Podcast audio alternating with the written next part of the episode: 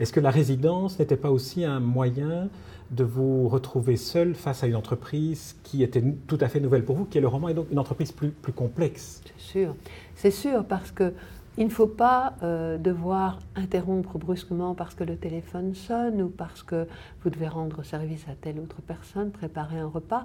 Là, on dispose de son temps vraiment à sa guise. Comme je suis une lève tôt, et j'étais, par exemple, en Lettonie, j'étais avec Claude Dunton qui est aussi un lève-tôt. Donc, euh, vers 5-6 heures du matin, nous nous retrouvions dans la cuisine, buvant un premier café ou un premier thé pour se remettre euh, au travail, chacun à son rythme, mais c'est très encourageant d'être avec deux, trois écrivains qui partagent les mêmes angoisses et les mêmes euh, fêtes aussi. À Rome, j'étais avec Fulek Rigoleim, qui est un très bon compagnon de, mm. résidence ah aussi.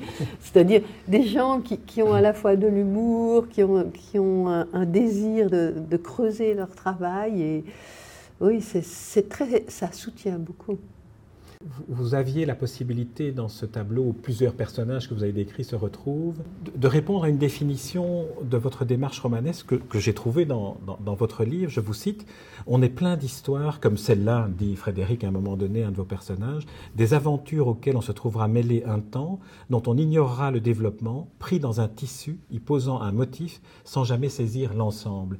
Et j'ai eu le sentiment que vous aviez un peu travaillé pour ce roman en travaillant comme un peintre, un peintre qui travaille à l'huile, c'est-à-dire qu'il peut revenir très longtemps sur un modèle, le, modifier la nuance, la couleur, le, Exactement. ce n'est pas une aquarelle. Hein. Pour moi, certaines nouvelles sont des aquarelles, mais c'est certain que c'est une peinture à l'huile et que ce tableau de Manet m'a marqué profondément et que j'ai eu envie de, donner à chaque personnage euh, une profondeur et d'y ajouter je me souviens, j'avais soumis le manuscrit à Sylvie Germain, pour qui j'ai beaucoup d'admiration. Et elle avait aimé. Elle Vous dédiez d'ailleurs le livre à Sylvie Germain. Elle m'avait beaucoup encouragée. Elle m'avait dit Fais attention, comme tu es surtout du domaine de la poésie, tu dois accepter de dire davantage, de donner de l'épaisseur à, tes personnages et à des situations. Ne te contente pas de l'ellipse poétique. Et donc là, j'ai retravaillé. Et François Emmanuel aussi a accepté de, le lire, et Françoise Lison le roi. Donc j'ai eu beaucoup de chance parce que Dieu sait si c'est lourd de lire le manuscrit de, quelqu'un. Hein, et que, donc été très très touchée qu'ils acceptent tous les trois, et, chacun m'a dit une chose extrêmement juste. Ça c'est très très fécond, et puis alors ça permet aussi pour soi d'arrêter un moment tant qu'on n'a pas eu la réaction. Donc c'est comme un moment de jachère et ensuite, on peut y retourner enrichi de ce temps d'arrêt. Donc au fond, je suis contente d'avoir pris 4 ans. La prochaine fois, j'en mettrai, je mettrai autant de temps aussi. Vous avez évoqué la, musique tout à l'heure. Alors, un autre sentiment de lecteur qui m'est venu et que je vous soumets, c'est que autant c'est aussi un tableau euh, à l'huile, autant c'est aussi une musique de jazz, comme celle de Kate Jarrett que vous évoquez à un moment donné. En lisant la mention de Kate Jarrett, j'ai pensé au concert à Cologne avec les, souffles de, bien sûr. mon Dieu, Mon Dieu. Alors, est-ce que c'est aussi ça, écrire un roman par rapport à écrire une poésie, c'est-à-dire être, euh, avoir une, trame centrale et puis pouvoir s'évader à chaque moment? Oui, il y a Morane aussi. J'aime beaucoup la voix de Morane. C'est une voix qui me prend vraiment au ventre. Et donc, Morane revient ponctuellement. Il y a cet accordéoniste. Oui. Oui, c'est sûr qu'il y a une tonalité musicale, ça c'est clair. Et alors, ce qui compte beaucoup pour moi aussi, c'est l'irruption d'un élément euh, inquiétant, comme le cheval, par exemple. Le cheval qui a envoyé promener son cavalier et qui fend au triple galop la plage, et chacun le charge de ses désirs, de ses rêves, de ses peurs. Chacun le voit à sa façon. Il y en a peu qui ne le voient pas. Euh, et ça les trouble. Mais de même que ce, ce chauffard qui a fait basculer la vie de, Julien, le garçon qui est en voiture roulante. Je crois qu'il y a tout le temps, comme ça, dans nos vies, des événements avec lesquels nous avons à composer. La jeune fille anorexique, elle est bouleversée par le départ de son père. Et donc, c'est aussi un météore dans sa vie, ça. Et donc, il me semble que dans, dans la trame tranquille des jours, il y a toujours des événements qui surgissent. Et là, c'est sans doute la mort de mes parents. C'est certain que rentrer de l'école et de découvrir que son papa qui était le matin à table avec soi, qu'on a vu dans le lit avec maman, et puis tout à coup, cet homme, il est habillé dans un beau costume, il est couché horizontal, On, me dit, tu peux embrasser sa main. Mais je n'avais jamais embrassé la main de papa.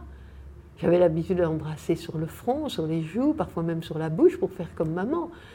Et alors, un homme comme ça, de marbre, qui ne bouge plus, c'était, papa et, pas papa. Donc, j'ai toujours été euh, frappée combien dans les vies, sous les surfaces apparemment tranquilles, il y a des éruptions violentes qui transforment tout. Donc, j'avais envie de, de recréer cela pour chaque personnage. Vous l'écrivez d'ailleurs, hein, la révélation des possibles tapis sous le quotidien. Oui, oui, oui. Le quotidien, c'est comme un garde-fou auquel on se cramponne parce que la vie n'est pas facile. Hein. La vie est pleine de, surprises. C'était le vieil Échille qui disait La vie est une aventure dangereuse en vérité, mais les hommes ne sont pas faits pour les paradis tranquilles, les femmes non plus. Dans la, dans la construction de votre roman, vous avez réuni une série de personnages dans un lieu que vous avez appelé La Maison, qui est une chambre d'hôte au bord de cette plage de Boulogne que, mhm. que Manet évoque et que Manet décore d'ailleurs, puisque le poster du tableau se trouve dans, dans, la maison. Euh, pas dans la maison, parce qu'en fait, moi j'habite l'appartement qu'occupe Julien, la vérité. Ah, hein. Et donc je suis directement sur la digue, dans cet immeuble où au rez-de-chaussée il y a la famille nombreuse. Tandis que la maison, c'est une maison que je convoite, c'est une maison devant laquelle je passe systématiquement chaque fois que je suis là, et j'ai imaginé l'aménagement. Mais cet été, je me suis juré d'aller avec le roman, sonner, parce qu'elle n'est occupée que l'été, et demander si je peux visiter et offrir le roman en disant, vous savez, c'est plus fort que moi, cette maison me hante. Oui, c'est là où la réalité rejoindra peut-être la fiction dans, les, synchronicités de Jung. oui, euh, oui, oui. oui. Et les, les, correspondances de Baudelaire, plutôt dans le cas. Dans, oui, mais aussi, c'est très curieux comme on anticipe. C'est quelque chose de très troublant dans l'écriture. Hein. À quel point, non seulement on fait mémoire d'événements qui, sans cela, disparaîtraient aussi vite qu'ils se sont produits, mais à quel point on anticipe, c'est parfois effrayant de voir le pouvoir dont on dispose. Hein. Oh, terrible. Moi, je crois très fort. À la présence des rêves dans notre vie. Et quand on a la chance le matin de s'éveiller en pouvant tout de suite l'écrire, tout ce qu'on discerne là-dedans. J'ai écrit un livre qui s'appelle Secrète présence et dont chaque chapitre commence par un rêve. Un rêve mystérieux que je n'ai pas fini de déplier. Pour moi, c'est vraiment euh, important. Mon mari et moi, on aime bien le matin se raconter les rêves de la nuit. C'est très étrange. Mon mari fait des rêves extraordinaires.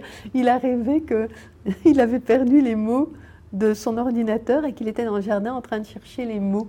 Comme on cherche des œufs de Pâques au moment de Pâques. Je trouve ça magnifique cette image-là, de chercher ces mots dans l'herbe. Votre roman commence d'ailleurs par un rêve. Euh, oui, c'est vrai. Et ça, c'est un rêve que j'ai fait juste avant de partir à l'Academia Belgica. Un rêve terrible, parce que moi, j'aime beaucoup être chez moi, je suis très heureuse chez moi. Et donc, c'est un effort de partir ailleurs pour écrire. C'est vraiment une assaise liée à l'écriture. Et donc, j'avais très peur. Et la nuit, j'ai rêvé que faisant une randonnée en montagne, je tombais dans une faille et je me raccrochais comme je pouvais à une aspérité.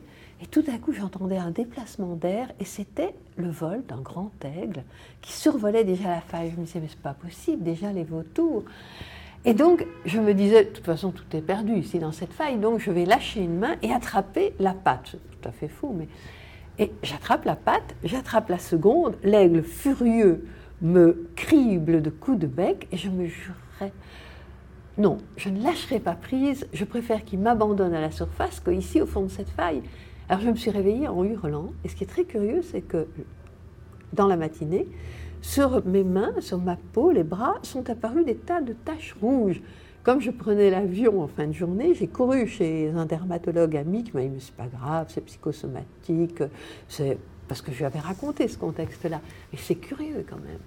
Et c'était un peu la mise en abîme de ma frousse de commencer un roman, de perdre pied et de me raccrocher par les mains, c'est vrai. en, écrivant, je sentais que je devais commencer le livre par ce rêve, mais je n'en mesurais pas toute la, toute la signification. C'est vrai, c'est en lisant le rêve euh, qui ouvre le roman que, d'une certaine manière, mettre en garde le lecteur, attention, vous allez être le témoin d'une entreprise qui, qui, a coûté pour moi le franchissement de ce ravin ou de cette crevasse. Oui, oui c'est vrai, c'est vrai. oui. oui c'est étrange. Hein. Les, mots nous échappent vraiment. Hein. Je pense toujours à ce que dit Rilke. Hein. Si vous pouvez vivre sans écrire, alors n'écrivez pas. Mais si vous ne pouvez pas vivre sans écrire, alors payez le prix pour ça. Et je paie le prix pour l'écriture. Colette Nismazur, nous, nous arrivons au terme de, cet entretien pour lequel je vous remercie et je vous remercie aussi euh, autant euh, pour, vos, pour vos romans, pour vos poèmes, pour euh, l'ensemble de, de, votre rapport à l'écriture et la manière dont, dont, vous en parlez si bien. Et je voudrais terminer en, en citant une, une, phrase extraite des ombres et, des jours qui, à mon avis, vous représente bien à la fois comme écrivain, comme personne et dans l'attention que vous portez à, la façon dont l'art est, perçu. Une des choses les plus difficiles dans la vie est de se mettre à la place de l'autre. Nous percevons tout de notre point de vue, ce qui est magnifique dans l'art, dans la peinture, dans la musique, dans la sculpture, et j'ajouterai moi dans votre euh, littérature, dans votre écriture, c'est de deviner tout à coup que les mêmes choses ne sont pas perçues de la même façon. Colette Nismazur, je vous remercie en pensant que c'est cela même que vous venez de dire, qui est la générosité du livre, de la lecture et de vos livres surtout. Merci, merci, merci beaucoup pour l'accueil.